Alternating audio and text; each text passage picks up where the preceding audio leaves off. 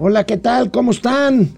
¿Cómo les ha ido? Muy buen día. ¿Cómo se les ha ido? 20. ¿Por qué? ¿Cómo se les ha ido? Pues O sea, sí, la pinche crisis, güey. esta. 25 de. ¿Cómo la han digerido?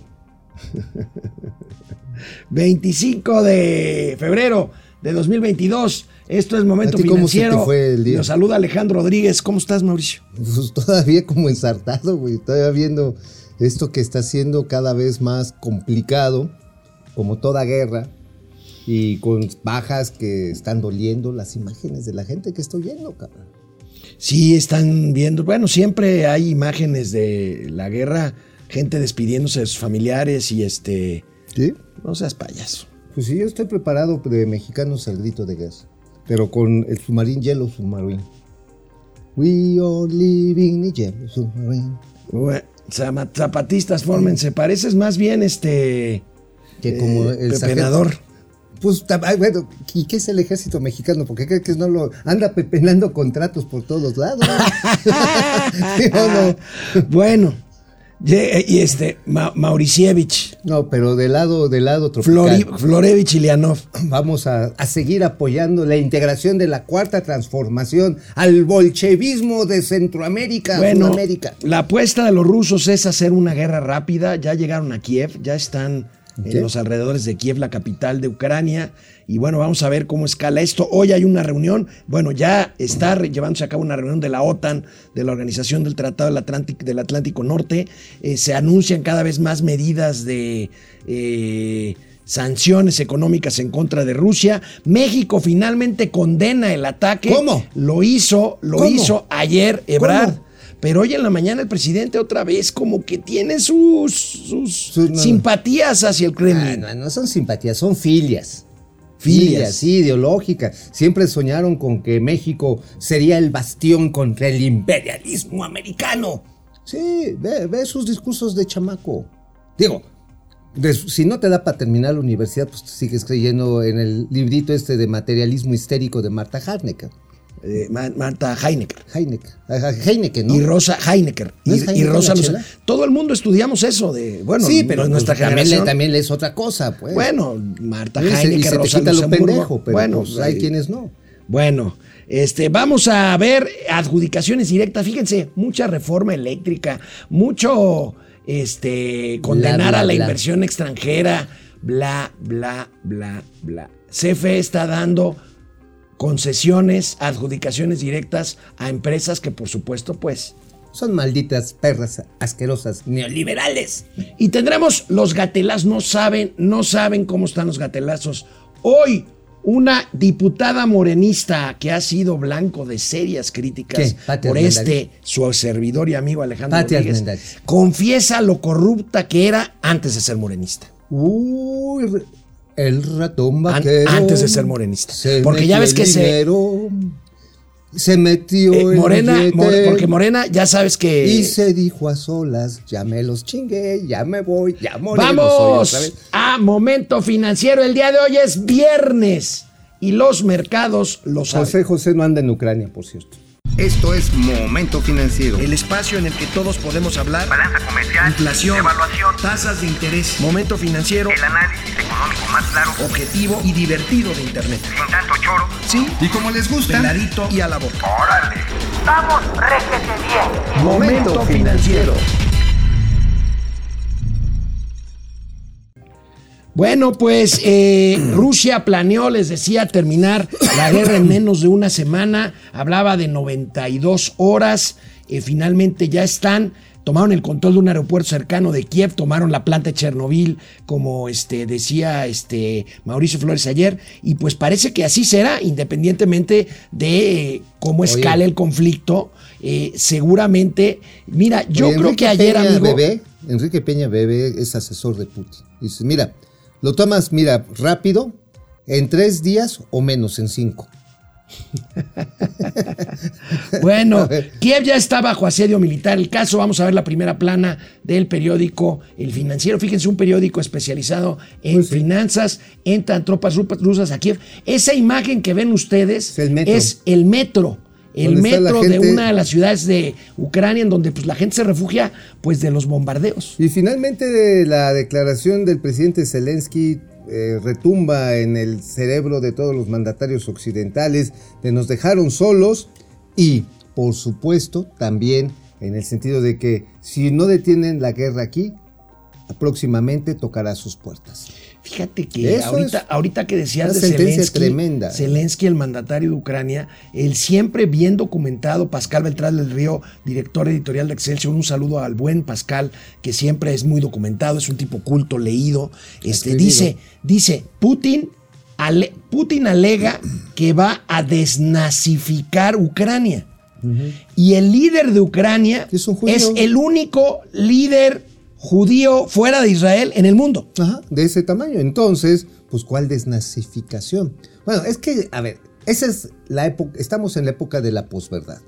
Por ejemplo, en México sabemos que Houston es un pueblito pegado a Tultitlán. Ajá.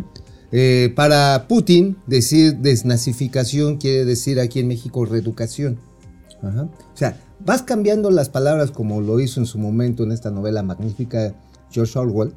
en que- 1984. en lo que vas construyendo mensajes equívocos sobre realidades irresolubles. Una realidad alterna como la crió, como bueno, Orwell es un clásico de la literatura con esta novela de 1984, referencia política, pero pues una realidad eh, alterna como la creó eh, Aldous Huxley, como la creó este Murakami, este como la crearon Como le está creando la cuarta trastornación. o como lo está que el, el fisgón, El imagínense fisgón, nada sí. más. Bueno, Oye, bueno, oye, ¿sí te diste cuenta que las hordas chairas están apoyando a Putin? sí, claro, claro las que sí. chairas, o sea, eh, lo que llamamos granjas chuy, Y por, y por lo tanto a Donald Trump. eh. Ajá, Porque es amigo del patroncito. Patroncito, pinches lambiscones. O sea, güey, realmente existe una rusofilia, no sé si se diga así, o moscosfilia. No, bueno, Putin, está.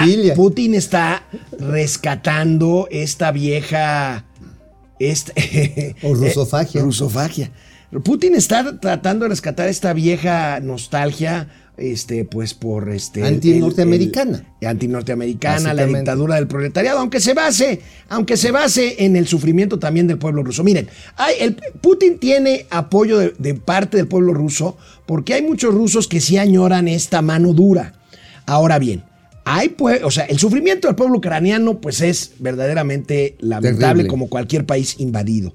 Pero también los rusos se enfrentan a consecuencias. Veamos esta parte de la pauperización del pueblo ruso, no solo por la invasión, desde Ahí la está. gestión de Putin, amigo. Ahí Devaluación del rublo, eh, imposibilidad de acceso a reservas, ahora que los están bloqueando ya. Del ¿Tú SWIFT, crees que los quieren. quiten del SWIFT? ¿Los quieren? No, bueno, ya es que ya se opusieron, ayer lo decías, Sí. ya se opuso Italia, Alemania y Hungría. Ajá, pues no, e Inglaterra. Inglaterra. Inglaterra, sí, porque finalmente. Pero Inglaterra, sape.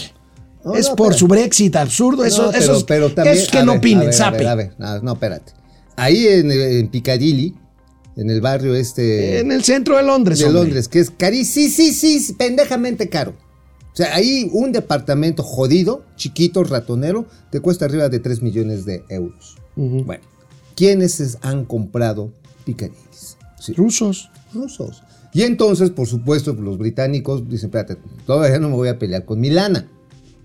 Y por eso los mercados han empezado, los índices accionarios han empezado a recuperar terreno. Bueno, ahorita vamos a hablar de eso, pero- Muchas empresas de tecnología. Sí, ¿Por sí. qué? Porque como no se armaron los chingadazos a la primera de la primera, No, pues siguen viendo cómo Está bien. agarrar, cómo ir agarrando el dinero ahorita, en cada momento. ahorita vamos a hablar, pero podemos regresar a la tablita esta que estábamos viendo ahorita. Ahí está. Devaluación del rublo, acceso a reservas, nulo acceso a sistemas de pago. Este, todavía no, pero Todavía va- no. hacia allá va. Eh, bloqueo de viajes y, y- y vuelos. Bueno, ayer sacaron del programa del Carnegie Hall, el, el salón de conciertos de Nueva York, famosísimo, a un director ruso musical. Este, bueno, aquí está. Aeroflot este, acaba de perder el patrocinio de este de varias la, firmas la europeas. empresa gase- gasera esta. Gasera, Aeroflot, no. No, no, la empresa gasera que también era patrocinadora de equipos de Ajá, fútbol, sí, también. que ya también este, Ya, perdió. luchó, sí, dije. bueno, son esas así de cosas. A ver, vamos otra vez, por favor. Es que este me distrae. Ay, inflación, este me distrae. inflación y carestía, nulo la crecimiento económico, mejores, eh, menores oportunidades de empleos. El pueblo ruso, ahorita me lo decías fuera del aire, la economía rusa no es una economía bollante y el pueblo ruso tiene Va un ingreso per cápita parecido al nuestro. ¿eh? Ajá, sí, estamos, pues ahora sí que en la misma línea del infelizaje. 8.200, 8.400 eh, dólares La, la per apuesta, cápita. la apuesta de Putin es cara. Anuales. Es cara. Es cara. Ahora, también se fue preparando. ¿A qué apuesta? A que los recursos naturales, a que la militarización, el desarrollo de armamento le dé, por supuesto, y la energía le dé como para aguantar el cerco, el cerco de Seguramente, de Euro- de seguramente se va a cancelar el Gran Premio de Fórmula 1 No, de, ya, de madre. Ya sé, ya, ya valió madre. Ya, Sochingada madre. De Entonces, Sochingada madre ya valió. este, la final de la Champions va a cambiar, madre. iba a ser en. San Petersburgo, Ya se va a cambiar. este, ya va- Petersburgo. Falta de turismo internacional a Rusia, a Rusia. El tema del SWIFT que decías, que decíamos. Sí, que todavía no se va, pero pues mira. El ahora, SWIFT, recordemos, es como el SPEI a nivel internacional. Para transacciones, transacciones electrónicas. electrónicas. Ahora, también hay otra cosa. Los, los rusos están apostando a que pueden comercializar muchos de sus bienes hacia China, hacia Sudáfrica. Están pensando que India puede ser un gran mercado para ellos. Pero mira, que vamos a ver cómo vota India en el Consejo de Seguridad Va a ser baile Eh, interesantísimo. Lo, lo va a vetar Rusia. Sí. Yo, cal- bueno, no soy un experto internacionalista, pero me interesa mucho cómo va a votar India y, China. Y China. ah, bueno, sí. Y China. No, China va a ser. No, bueno, si. México se abstiene, ahorita vamos a platicar del tema de México, pero China e India va a ser interesante. Son los que pueden más o menos decirle. Estamos no hablando de que van a votar una resolución para presionar a Putin, a, a Rusia. Sí, y de eh, hacer acciones multilaterales contra la economía rusa. Y como bien lo dices, los rusos están pagando el pato. Ayer hubo manifestaciones multitudinarias en diversas Y hubo, capitales y hubo detenidos porque Putin es una 957, Putin eh, es un autócrata. Pues es como el peje, pero en jovencito y en mamado. Este, sí, no, el otro está panzón. bueno, joven, mira, joven. Joven. Bueno, eh, relativamente joven. Pero bueno, sí está. Está, está mamey. Sí está está mamey. mameito. Sí está. Sí, sí, todavía, todavía trepa osos el cabrón. Bueno, eh, todavía. Bueno, ayer por la mañana, luego de la tibia reacción del presidente López Obrador, que simplemente dijo que la libre determinación de los pueblos y que bla, bla, bla. la bla, doctrina bla, Estrada bla. en su versión Bueno, más rancia. La embajadora de Ucrania en México dijo lo siguiente: empezaron a presionar al gobierno mexicano y no nada más Ucrania, el resto de la, de la Comunidad comunidad, europea. Vamos a ver. México ahora esperamos una posición muy clara, porque hasta ahora hemos, no hemos eh, sentido muy claramente la posición mexicana. Eh, respetamos mucho la consistencia de su apoyo de, de integridad territorial de Ucrania, pero hoy necesitamos una declaración muy clara, una declaración que condena agresión rusa. Hasta ahora no la hemos sentido. Bueno, des- después de esto, amigo, hubo una reunión de todos los embajadores de la comunidad este, europea. Embajadores de México. Embajadores de la comunidad europea en en, México, México. ok. Y este, y, y bueno, pues este. Pues yo creo que la presión fue tan, tan dura, y, y no es para menos, que eh, por la Ebrard. tarde Marcelo Ebrard ya hizo una condena en Y nombre del tenemos la gobierno de declaración. México. Aquí la A ver, lánzate, Marcelo. Me ha pedido el presidente de la República les comunique a ustedes las instrucciones que acaba de dar para guiar nuestra actuación en el Consejo de Seguridad de la Organización de las Naciones Unidas, así como muy diversos foros en todo el mundo. Eh, ya a estas horas tenemos, después de pláticas, conversaciones con más de siete diferentes países y desde luego con nuestra embajada en Ucrania, tenemos muy claro que estamos ante una invasión ya no hay ninguna duda sobre ello, es una operación con una escala que cubre casi todo el territorio de Ucrania. Y quisiera yo decirles que nuestra orientación principal es rechazar el uso de la fuerza y condenar enérgicamente la presencia de fuerzas de la Federación Rusa en territorio de Ucrania. México sufrió dos invasiones por parte de Francia, dos invasiones por parte de Estados Unidos, perdimos la mitad de nuestro territorio y por historia y tradición, por nuestra formación como nación, tenemos que rechazar y condenar enérgicamente la invasión de un país como Ucrania por parte de una potencia como Rusia. Es lo que va a orientar nuestros trabajos. Demandamos que cesen las operaciones militares por parte de la Federación Rusa en territorio de Ucrania, que se respete su integridad territorial, que se proteja a su población civil. Vamos a seguir insistiendo en la necesidad de una salida diplomática, apoyar al secretario general de las Naciones Unidas en su difícil tarea en este momento. Y estas son las instrucciones que le acabo de compartir a nuestro embajador en Nueva York, a Juan Ramón de la Fuente. Es lo que vamos a defender en todos los foros.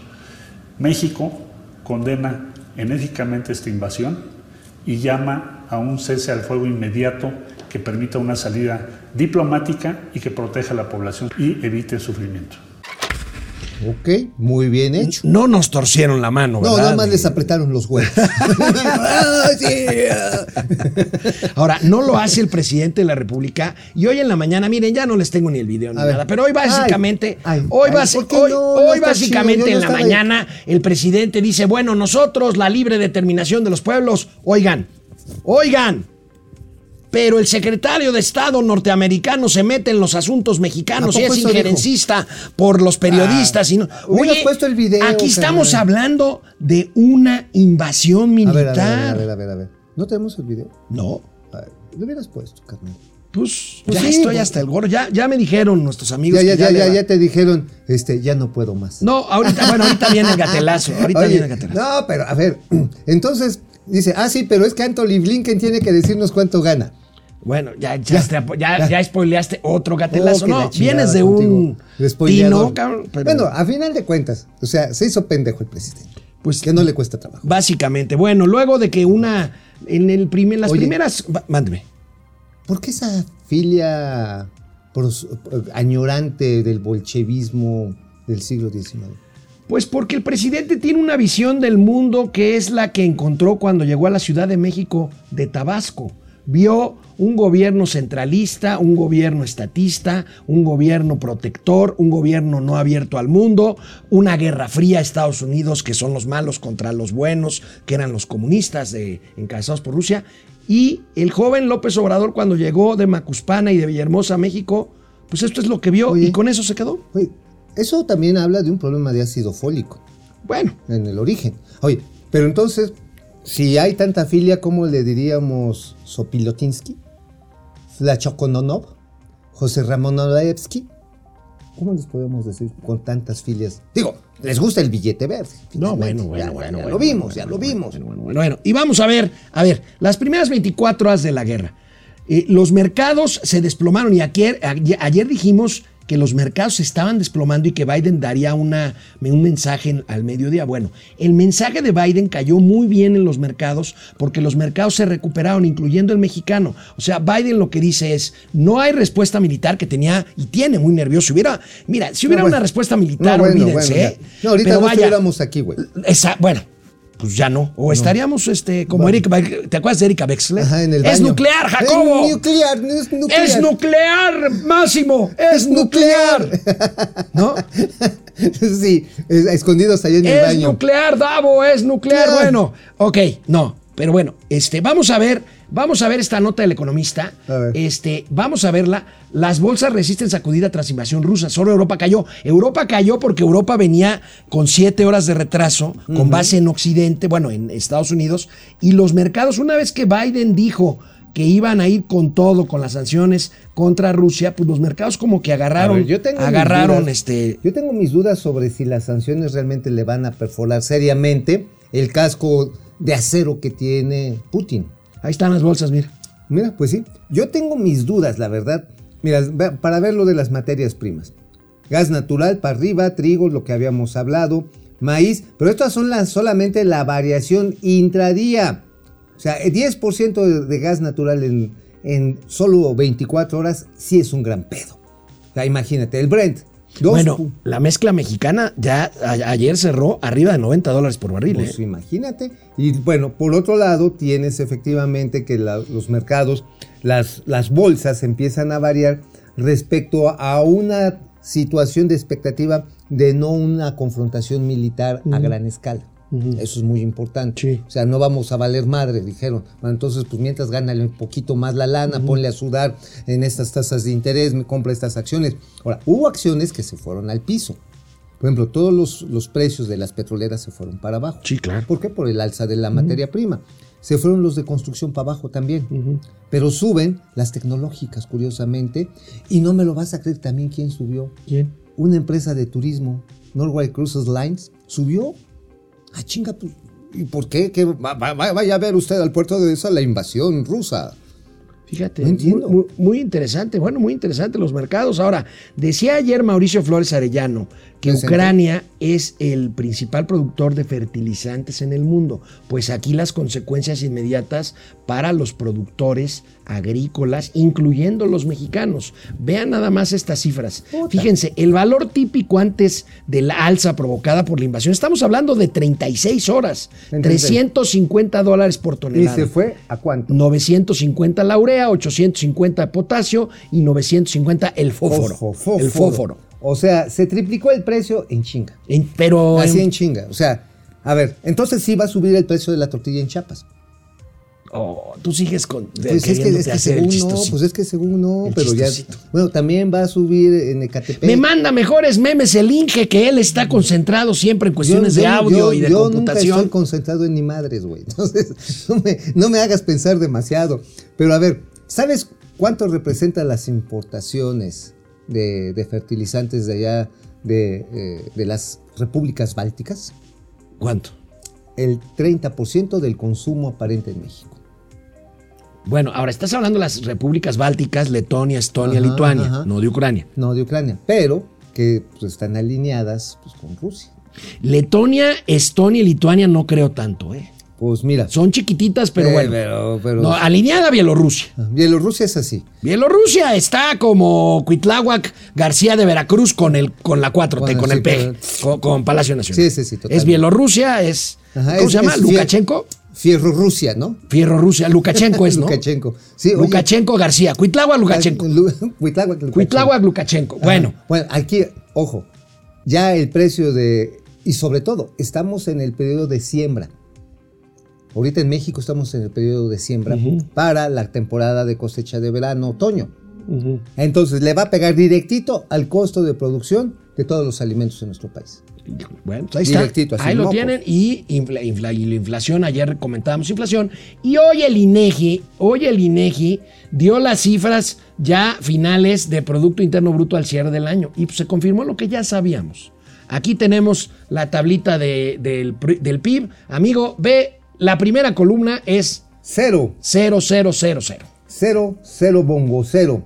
Y tenemos aquí los cuatroteros al basurero. Solamente las actividades primarias, este, es decir, básicamente extractivas, agropecuarias, tuvieron ahí un modesto comportamiento y las secundarias, si vemos ahí en su comportamiento respecto al trimestre, al trimestre previo, 0.4%, pero que tiene una variación anual de la mejor, precisamente en el cuarto trimestre, 6.8%.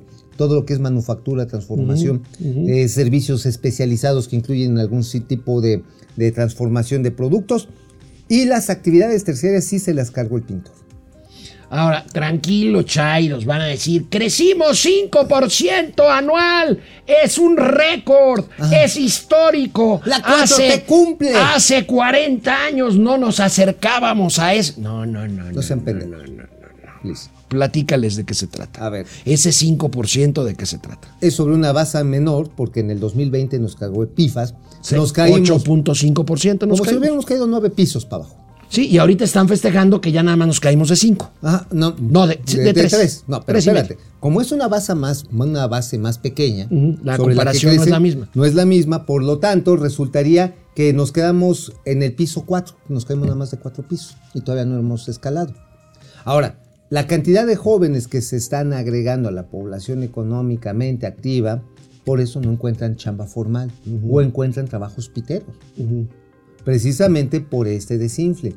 Y al mismo tiempo, ojo, el hecho que el sector terciario se lo haya cargado el pintor en el cuarto trimestre quiere decir que ni Santa Claus nos pudo salvar. Bueno, vamos a Ni el ver. Buen Fin, cabrón. La gráfica de la economía mexicana se pasó de una palomita de Nike a una, ¿cómo le dices? Un guajolote estreñido. El chichicuilote, el chichicuilote Y estreñido. pues yo ya la veo como L, maestro. A mí me dirá misa, pero ya. Sí, sí, ya, ya, si ya la va. ves al plazo, ya se parece más una L. Sí, sí, sí, es el sopilote estreñido, ya ves que se la pasan planeando, planeando y nunca obra nada.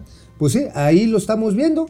La tendencia gloriosa hacia querer más a los pobres, bueno, más bien que haya más pobres, porque esto lo que produce es que, pues, ¿qué vas a repartir? Mira, yo ayer discutía con un buen amigo que ¿Chairo? es gran amigo, pero es Chairo. Y él se reconoce y discutimos un rato. Podemos ver otra vez la cifra, la gráfica. ¿Cómo es posible que viendo esta gráfica hay quien diga que México fue una desgracia los años previos a la llegada de la 4T? Güey, no crecíamos mucho, pero, Pero crecíamos. Y pues bien que mal, eh, hacías la lucha y encontrabas oportunidades y había gente exitosa, había gente que tenía que regresar y otra vez hacía su batalla. Pero ahorita la gran tragedia está en que si te vas al caño, te vas al caño. Y ya no sales. O sea, la mortandad de negocios, porque esto también está mostrando esto, Ah. la mortandad de negocios simplemente en el nivel restaurantero se mantuvo en los 150 mil unidades. amigo, tú cerradas. tienes, tú tienes las cifras muy claras y eres economista. Aquí está de 2010 Ah, soy a comediante. 2022, a 2021. Ujú. Ok. Si nos vamos más para atrás, Ajá. a partir de la firma del Tratado de Libre Comercio, me dirán misa, pero este país es menos pobre. Por, no- es que no, no puedo, yo sé que no puedo decir que este país es mejor porque se me van a venir encima, pero este país mejoró económicamente a partir del Tratado de Sí, Libre Comercio de en- 1994. Sí, sí, en la cara. Pero mira, ciertamente hay una mejoría económica generalizada. Hubo sectores que les fue de pelos, muy bien. Hay gente que no logró capitalizar, también es cierto, el incremento en el comercio, en la inversión, en el nuevo, en la generación de nuevos trabajos en tecnología. Gente que quedó estancada en la trampa de la dualidad, en la que tienes un sector moderno y un sector premoderno. Ah, Eso es lo que pasó.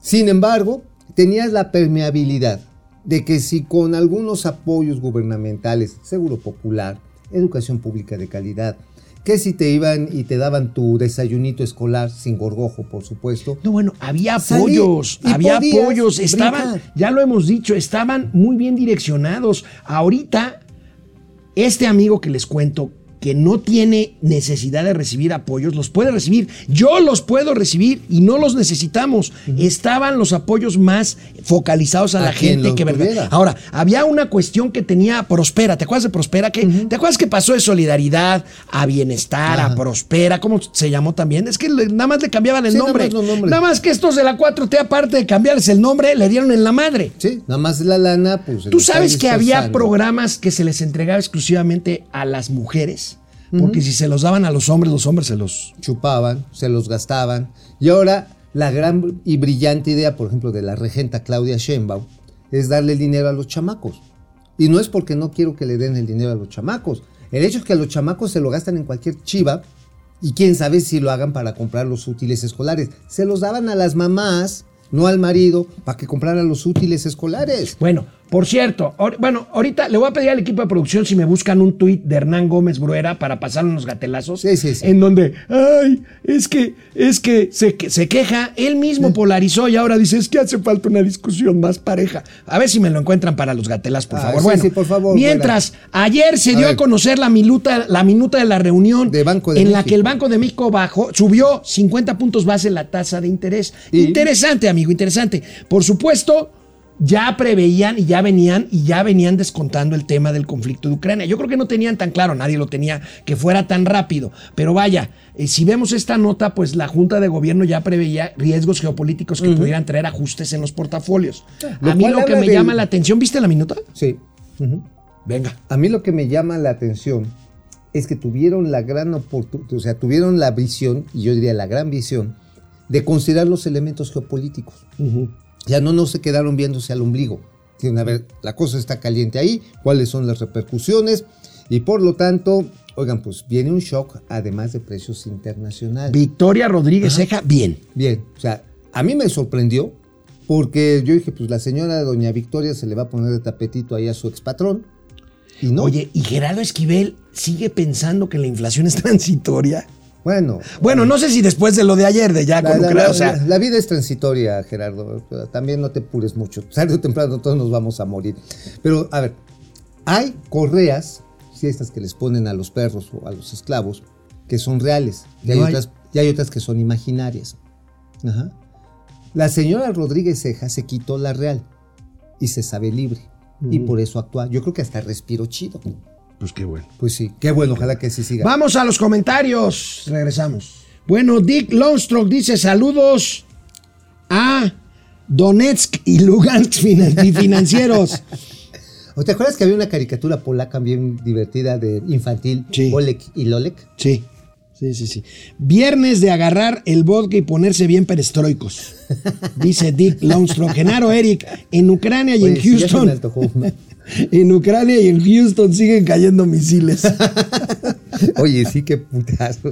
Qué bárbaro. Yo creo que por eso el presidente, este, Se quiere pelear, te digo, se quiere pelear con los gringos. A huevo, o sea, velo, el presidente es capaz de incendiar la relación con los Estados Unidos con tal de no hablar de la historia de su hijo. Georgina Winter. Hola. Gina, los chairos apoyan a Putin, pero no entienden un demonio el porqué de esta guerra. Pobre gente, solo actúan como zombies.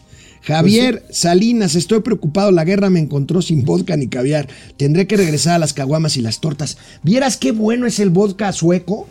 Sí, ah, no necesitas vodka ruso. Bueno, también hay un vodka, este, ay, que, que viene con una hierbita. Este, la botella es checoslovaco. Checoslovaco. Checo, checo, no, porque checo, Eslovaquia. checo, checo. No, no, no, no, es Bueno, este, Subrodka, el Subrodka. Eh, tendré que regresar a las caguamas y las tortas, dice Javier Salina- Salinas. Dick. Longstrok, íbamos saliendo de la pandemia, pero no llegó la guerra ruja. Ruja. Ruja. Ya les dije, Sí, ya les dije. pretexto, Primer pretexto para no crecer los primeros Pandemia. tres años, pandemia. Segundo pretexto para no crecer los segundos tres años, la guerra. La guerra. Acuérdense de mí. Acuérdense de mí. No voy a salir aquí, igual y ya ni estoy vivo, a decirles, se los dije, pero se van a acordar de mí. Ay, abuelo, no me digas. Fionita, no qué te bueno. vayas, abuelo. Qué bueno que están contentos y en vez de alarmarnos nos están animando. Pues sí, pues hay que hacerlo, viejos, no tenemos mucho más que Bueno, A- Ar- Warrior Rider, nadie sabe cuánto va a durar esta tercera guerra, lo que sí es que va para largo, apenas iniciando. Es el primer escarceo. Raimundo Velázquez, saludos tíos fi- financieros, vámonos a los pulques para olvidar la guerra. Luis Chávez, Ah. saludos al Diego y Frida de las finanzas. Ay, papacito. Así tú sí das para Diego, ¿eh? No, no, no. No, ¿cómo bueno, eh, hubo una combinación de mi paz y tu cara y somos Diego Rivera. Tú eres más feo que Ay, picarle ay, un... Gracias, guapo. Eduardo Martínez Ibarra, buenos días, Manolenko y Shilinsky de las finanzas. Saludos desde Dallas, Dallas. Texas. Vamos a la información. Vamos. Pues bueno, amigas y amigos de Momento Financiero, Amigues. mucha reforma eléctrica, mucho parlamento abierto, mucha autosuficiencia eléctrica, mucha fuerza a la Comisión Federal de Electricidad, pero Manuel Bartney, Manuel Bartlett Díaz, da por asignación directa contratos a privados elegidos por ellos mismos. Hay licitaciones ahorita, bueno, había licitaciones para seis eh, centrales eh, de generación de energía de eléctrica de ciclo combinado. Así es. Seis. Bueno, de esas seis se le dieron a dos empresas, se le dieron cuatro a solo dos empresas. Vamos a ver cuáles son estas dos Ahí empresas. está. Ustedes pueden verlo. A en lo oscurito, a Siemens y a Mitsubishi, Mitsubishi. que son Empresas. empresas chairas.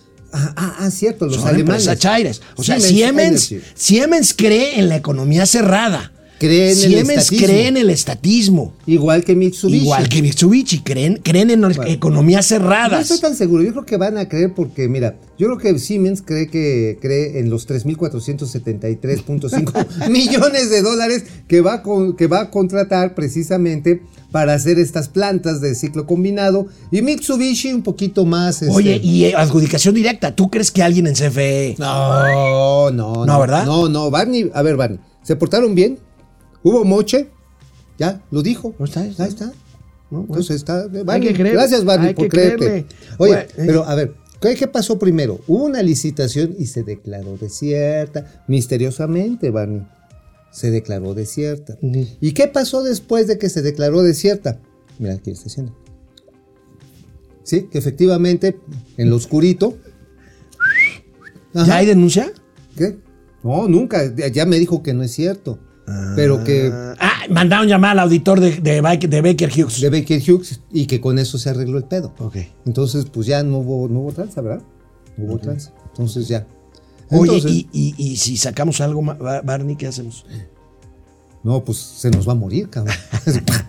Bueno, ¿de qué escribiste hoy, Mauricio Flores Ah, Arellano? pues escribimos de que tenemos que ir a pelearnos no a la República de Austria, no tenemos que mandar a los soldados del bienestar a ir a chingar allá al presidente este, austriaco por el penacho de Moctezuma, sino que tenemos que ir a armar de jamón, la tenemos que ir a armar de jamón allá a Copenhague, a Dinamarca, porque ahí está la sede del UNOPS, donde nos están viendo literalmente la cara de pendejos. A ver, Hubo, sí, sí, sí, sí, sí, hubo antier una reunión entre los proveedores de, de medicamentos, los laboratorios farmacéuticos, con los directivos de UNOPS. Les dijeron, oigan, ustedes nos deben 6 mil millones de pesos, no mamen. A ver, Ajá, la UNOPS. Le dijeron, páguenos, por favor. O sea, o díganos cuándo nos pagan. ¿Sabes qué les contestaron? Ahí los funcionaritos, y eran unos monitos ahí, X. Eh, discúlpenos, ténganos paciencia. Güey, no mames. A ver, a la UNOPS ya le dieron por adelantado de nuestros impuestos 6 mil millones de pinches dólares. 6 mil millones. Ya, los, ya les pagamos la comicha de 150 millones de dólares por un servicio que están haciendo de la, de la bolsa. 150 millones. Ajá. O sea, ya tienen la lana, ya recibieron los medicamentos y no los están pagando.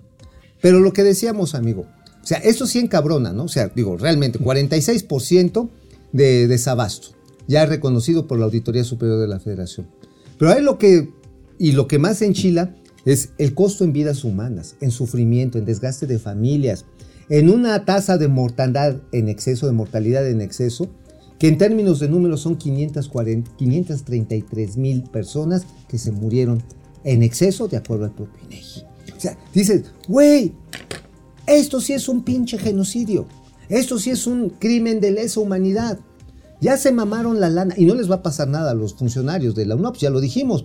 El quien sabe, el gobierno transparente, honesto, firmó un pinche contrato que ya hubiera querido dar cualquier neoliberal. Tienen inmunidad diplomática y no tienen responsabilidad alguna por las pendejadas que están haciendo. Y con esto remato, nada más. Como están haciendo la licitación para suministro, imagínate, eso está, está- ya está de risa loca, cabrón. Están licitando en este momento eh, poquitas claves para suministrar en el mes de julio los medicamentos que deben haber llegado en el mes de enero. Sí, o sea, sí es una pinche broma. O sea, Ahora, es, es una broma que no sería de mal gusto porque se está muriendo gente. pues claro, es de mal gusto. Y estos güeyes quitados de la pena. Ahora, van a regresar parte de los 150 millones de dólares, ¿no? Ah, ni madres, ¿tú qué crees? No, a ver, ¿dónde están? ¿Dónde llegaron esos 6 mil millones de dólares? Llegaron al Chase Manhattan Bank. Y de ahí se fueron a la tesorería de Copenhague, del UNOPS. Y el UNOPS está mostrando sus mejores estados financieros en muchos años. Cortesía de quienes creen. De los mexicanos, de Hugo López Gatel, Ah, de Jorge Alcocer, del presidente Andrés Manuel López Obrador y de algunos cientos de miles, bueno, algunos de millones de crédulos Ingenuos. en la utopía pegestoriana. Ajá, pe- pegestoriana, este me gusta esa, utopía pegestoriana. Y el asunto está en que están mame y mame y mame los intereses de los 6 mil millones de dólares. O sea, ¿cuánto quieres ahorita que- con el, en el casque que puedas agarrar una Ah, no, tasa de una interés? muy buena, una muy buena lana. Con que te chingues un 1% en, Una muy una, o- en operaciones overnight. No manches, o sea, ya son 60 millones de dólares en 8 horas, cabrón. Ah, así. Entonces, este. ¡Bravo! Pero no estás enojado. No. ¿Ya pasaron la imagen de tu columna? Sí, Porque- a ver, pásenla otra vez. No, no, no, yo nada más pregunto, no para verla, a mí me da... Ah, Te da hueva. Me Ahí da está, hueva verla, ahí está Unops y el penacho de Moctezuma. Eh, Entonces yo lo que digo, pues mejor vayamos a este, hacérsela de pedo a Grete Faremo allá a Copenhague. Digo, prometieron. Copenhague? Sí, es que allá están Ahí las oficinas. UNOPS. Ahí están. O sea, digo, si vamos a tener un sistema de salud como Dinamarca, pues vámonos a Dinamarca. Pues sí. Ah, pues sí. Pues sí, pues sí, tan fácil. Precioso Copenhague. Bueno, bueno, hemos hablado mucho de la parte aérea. Es un desastre. Vean esto. Vean esto. Este. A ver. independientemente del tráfico aéreo, de las cartas de navegación, de las, Las aproximaciones, de las antenas, de la torre de control. Bueno, re- resulta que este, tenemos la nota. A ver. Resulta que el sistema metropolitano tendrá dos aeropuertos vacíos Y uno saturado. O sea, ya lo habías dicho, amigo, pero, pero tú no eres capaz de hacer un resumen así. Bueno, yo sí Una te, glosa. A ver, a ver, yo sí te la he resumido varias No, no, no, veces. no, no, no. Pero tú no lo has querido aceptar. Mira, Fíjate nomás. el síndrome Toluco, güey. A ver, Toluco, el síndrome Toluco va a tener el aeropuerto de Santa Fantasía. Hoy, el aeropuerto de Toluca tiene cero operaciones comerciales. Tiene de aviación privada, sí, que es lo que sale en la notita de nuestro amigo Aldo Mungía, gran reportero. Este, sin embargo, sin embargo, ¿qué va a pasar en AIFA? Te chismeo algo bien chido. ¿Sabes cuánta es la relación de subsidio en las rentas comerciales? Ah, ya me dijiste, ya Ah, nos te había dijiste ese pues ya se los había dicho. Bueno, Ya nos dijiste ese a- dato. a- a- ahí les va otra. Ahí les va otra. ¿Sabías tú que para tratar de mantener los ingresos del Aeropuerto Internacional de la Ciudad de México están rentando casi casi hasta los cuartitos de los baños para ver quién vende chingaderas ahí? En el, en el Benito Juárez. Ajá. Sí. Ya traigo unas fotos muy comprometedoras. Ah, Pues bueno, pues oye, pásalas. Oye, ¿pero de quién crees que es el business? ¿De quién? Del anterior director y de su novia. Del anterior director, a ver, De- de- del Aeropuerto Ro- Internacional de la Ciudad de México. sí, del señor Rosano. Mira, para que vayas dando cuenta del tema. Sí, sí, sí, sí, sí, sí, sí. Así se llama. Yo qué culpa tengo, güey, Rosano. Este, y este, Rosanito. Nombre propio, por favor. Nombre propio. No, nombre propio. Por eso es Rosano. Yo qué culpa tengo. El apellido. Ahorita me acuerdo. Es que es Rosano García el güey. Pero bueno, él y su pareja sentimental. No, amigo, ya está. No, esto ya es. No, es esto no, no. Es momento financiero, no ventaneando. No, no, no. Bueno, deja, deja. Vamos a sacar las pinches pruebas. Eso que se va a poner bien bueno. Bueno, vamos a ver otra gráfica de este, De este desastre, reportaje. de este desastre De gran que, reportaje. que- que revela este Aldo, muy buen reportero. Es, es, es, es increíble, de veras. Santa Lucía llegará a su máximo de capacidad de la primera etapa en 10 años. Ahí están las tres fases, es insuficiente y pues mientras tanto el Aeropuerto Internacional de la Ciudad de México seguirá oliendo A caca. A caca. Digo, porque se están rompiendo las tuberías por falta de mantenimiento. eh, pues ya tenemos también deficiencias en todo el sistema eléctrico de- de- del aeropuerto capitalino. Ahora, a ver, hermano, ¿cuánto tiempo te haces de aquí a Santa Fantasía? ¿Cuánto? No sé, tú eres el que. ¿Cuántas te has hecho de aquí a.? Hasta tres pinches Por eso, horas, güey. No mames, tres pinches horas por el tráfico.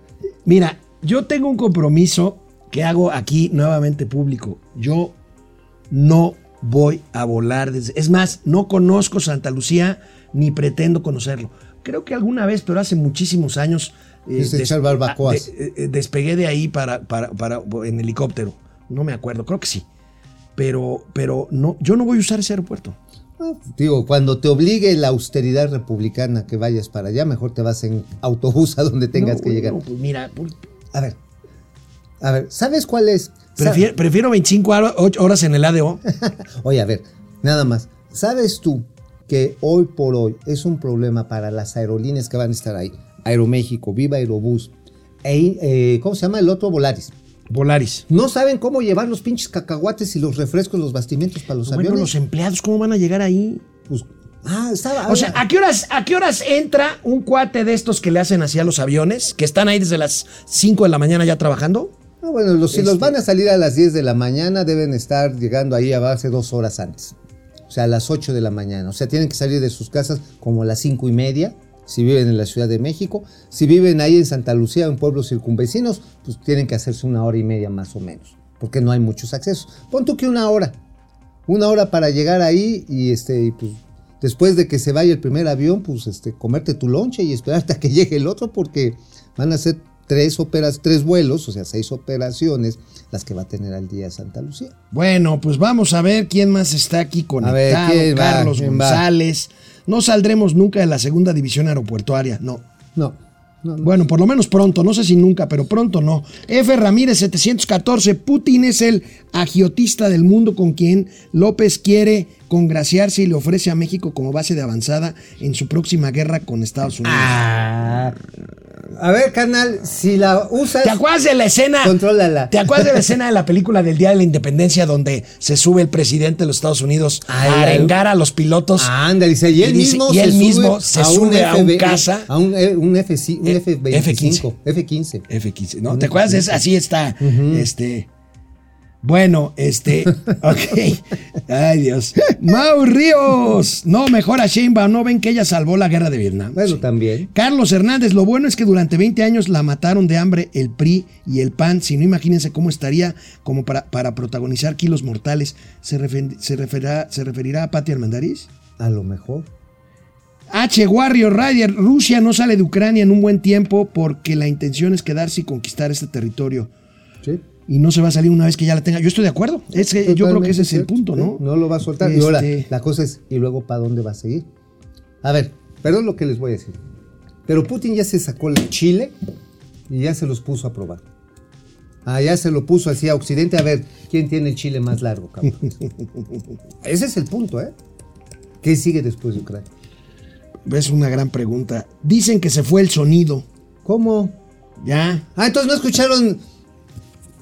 Ya, Oye, ya, ya, no, no, bueno, no. es que el, el Inge, el Inge se puso este. Ay, pues se puso creativo el güey, ¿verdad? Sí, sí, se puso jairoso. Se puso jarioso y se, puso- bajó ahí al cable, ¿verdad? Se puso jarioso. Bueno, David Mendoza, el aeropuerto internacional de la Ciudad de México huele a morena y a sus chairos. Sí.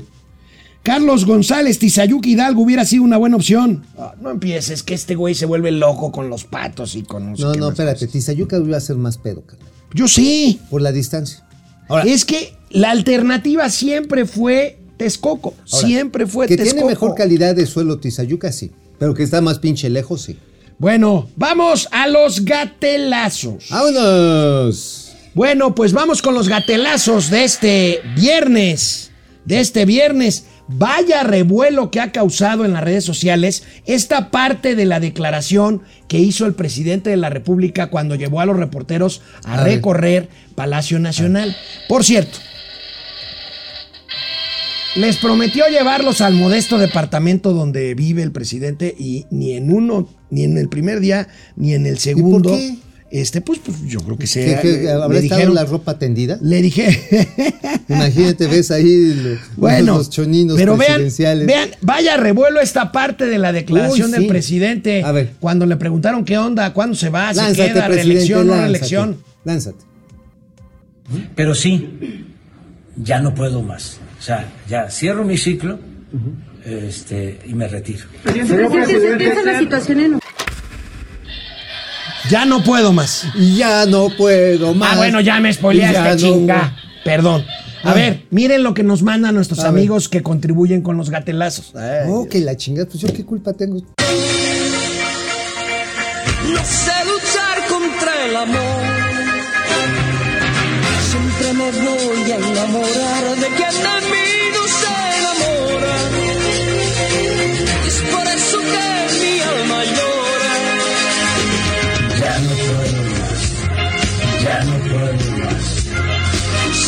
Se repite esta misma historia.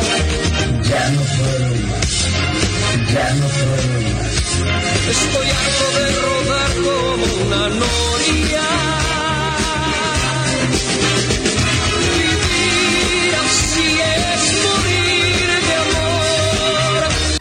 Ya se volvieron locos allá abajo. No saben, son puros chavorrucos que no saben ni quién es la mamá de Camilo Sesto. Oigan, por cierto, les manda muchos saludos y que por favor le entreguen la mascada que debieron haberle mandado hace unos años. Bueno, qué bárbaros. Bueno, el- ay, la mamá de Camilo Sesto es muy viejo. Es muy bueno, es, Es muy es un clásico. Bueno, en la subsección de los gatelazos del pasado, Es muy oportuno. A ver, ¿cuál? Ahorita que está el tema ruso. Es muy opo- oportuno recordar el chistorete que se aventó el presidente de la República, el hoy ¿Cuándo? presidente, ¿Cuándo? estaba en campaña. Estaba en campaña y estaba en el malecón de Veracruz, ahí frente al muelle de Veracruz. Mira. A ver. con la novedad de que estoy aquí en el puerto de Veracruz antes de iniciar nuestra gira. Vamos a, a Omealca, vamos a Medellín, vamos a Mario Fabio Altamirano, pero estoy también aprovechando el tiempo esperando que emerja el submarino ruso de Zurda, dirían en mi pueblo, porque me trae el oro de Moscú. Ya ven que el vocero de Peña y de Mit habló de que están metidos los del gobierno ruso. Ya soy Andrés Manuelovich. Ahora ya vivo del oro de Moscú cuando la verdad es que vivo del oro, pero de Palenque, un loro que tengo allá en Palenque.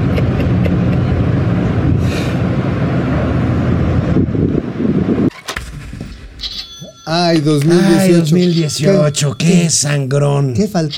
Oye, pero, Pero, pero ¿por, qué- ¿por qué no está todavía este, condenando abiertamente la invasión rusa? no, no, pero espérate, esto ocurrió en 2018. Ve lo que se le ocurrió ayer A ver. ¿A quién? a uno de nuestros amigos de aquí abajo de la producción. A ver, los de acá abajo. Este, ahorita le damos el crédito A de ver, una vez. por no, favor, ahorita le de damos una el vez, de una vez. Bien, por acá. Estoy también aprovechando el tiempo esperando que emerja el submarino ruso de Zurda, dirían en mi pueblo, me trae el oro de Moscú. Ya ven que el vocero de Peña y de Mit habló de que están metidos los del gobierno ruso. Ya soy Andrés Manuelovich. ya vivo del oro de Moscú, un loro que tengo allá en Palenque.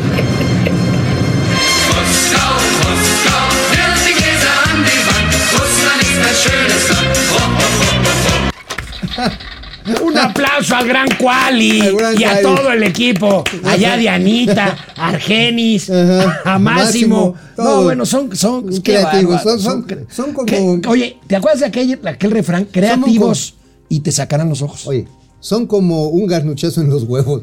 Porque eso sí duele. Bueno, ahí están los gatelazos. Se lució nuestro equipo de producción. Gracias, Bueno, no podemos dejar de hablar ¿De quién? De Ucrania y de Rusia. Eso es inevitable. Tampoco de la casa de Bueno, José Man- de y José nos mandaron este material exclusivo del presidente López Obrador, al que no le gusta subirse helicópteros, eh, pues, pero haciendo un sobrevuelo de inspección. y está feo en Ucrania. Dice, no, señor presidente, es Acapulco. Acapulco. Acapulco. Es Acapulco. Oye, también tenemos desplazados aquí en Zacatecas, por ejemplo. También, güey. Desplazados. bueno, pero otra de nuestras compañeras, Natalia, nos A manda ver. esto, mira. Bien, Nati. Mejor. No, no, esa, esa no, esa no. Bueno. Todavía no es la Esa otra. no. ¿Tie- ¿Tienes la anterior? A ver. A ver, ahí está.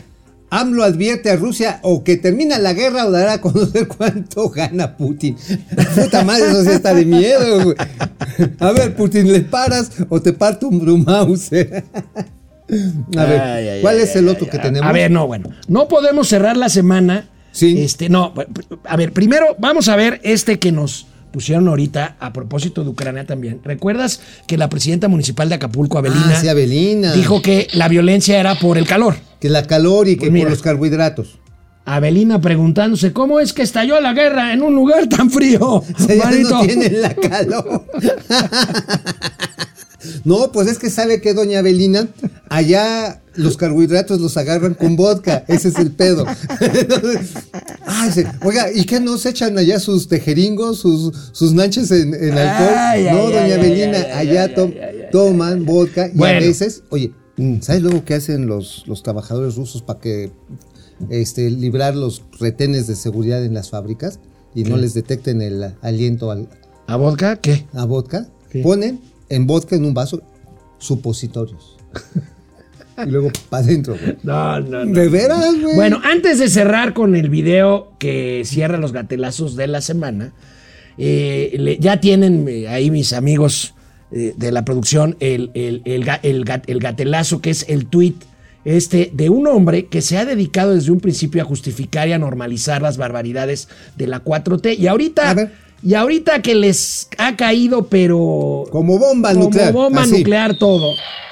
Ahora dice, la discusión pública en este país se ha tornado agotadora y quita las ganas de Ay, vivir. pobrecito. Todo ese alineamiento automático en favor o en contra del presidente, no importan las razones ni los argumentos, o sistemáticamente a favor o sistemáticamente en contra, sin matices de ningún tipo. Ay, Hermancito, Qué feo es apostar tu resto y perder. Ay, Hernancito Gómez, güey. Qué feo es aportar tu resto saliste. y perder. Pobre Hernancito. Hernán, tú fuiste el que empezó esta polarización, tú fuiste el que normalizaste las barbaridades de la 4T. No Así que ahora te comes el chilote completo, cabrón. Bueno, no podemos cerrar la semana sin el gatelazo de hoy. Bueno, una gloria. Más, la más impresentable de las diputadas de Morena, la ex tiburona, la ex Shark Tank, Patricia Armendaris, confiesa, La cacomiscle me- Armendáriz. confiesa lo corrupta que era cuando antes de que Morena la redimiera y la convirtiera en una persona. Dice, yo era una de rata de cola peluda. Vamos a ver. mis comisiones eran en efectivo, llenaba yo mis cajones y los mandaba yo Suiza. Eh, y además de eso, en el peor de los casos era, si me das a mí tu reestructura, te va tu moche. Entonces era, en el mejor de los casos, si hay una persona decente, pues me, te cobraba yo mis honorarios inmensos, porque solo yo sabía reestructurar y porque además me, me mandaba el presidente en turno. Eh, y en el peor de los casos, te volví yo un corrupto presidente porque corrompimos a los presidentes. Esa fue también otro pedacito, ¿no?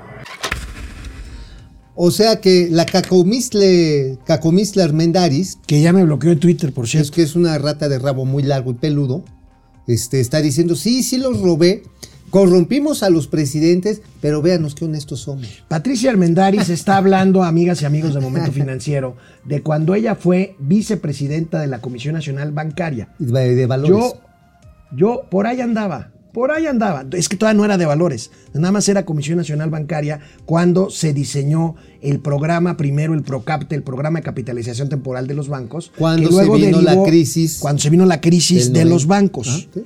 La gran devaluación del La- 94. el error de diciembre. Exacto. Ok. Y esto derivó en el Fobaproa. No, eh, vaya, nosotros aquí no demonizamos el Fobaproa como casi todo el mundo lo hace, pero esta señora habla de que ella Cobraba participó comisiones. en actos de corrupción cuando se trató de negociar pagarés bancarios. No, pero además, cuando tenían en esos pagares bancarios que el gobierno y el Estado y nosotros apoquinar comprando cartera basura. Y se les daba una lana a ellos, a los banqueros, para que capitalizaran los bancos. Por hacer esa chambita, le daban en efectivo y la propia Patti, la cacomistle Armendaris, asume que se robó dinero en efectivo y que le dio a los presidentes en turno de las comisiones. Diputada Armendaris, usted tendrá la razón cuando Manuel Bartlett haga decir cómo le hizo para comprarse sus... ¿Cuántas casas? 28. 28 casas. Bueno, conocidas. y cuando diga las triquiñuelas que hizo en los gobiernos del Oye, pero. ¿no será que se estará curando en salud? Dijo, no, no mames, antes de que salga en Loret, déjame digo que yo sí me chingué la lana. Bueno. ¿No? Digo, igual se está curando en Amigos y amigas, nos vemos el lunes. ¿El lunes vas a, a la tienda de enfrente o no? Yo creo que alcanzo a, llegar. Ajá, ahora sí. Sí, que- porque el otro ya Voy, hace voy, voy. como Pero mira, 25 años Voy que a no. mirar, te lo aviso. Nos vemos el viernes, el, el lunes. El viernes, el lunes.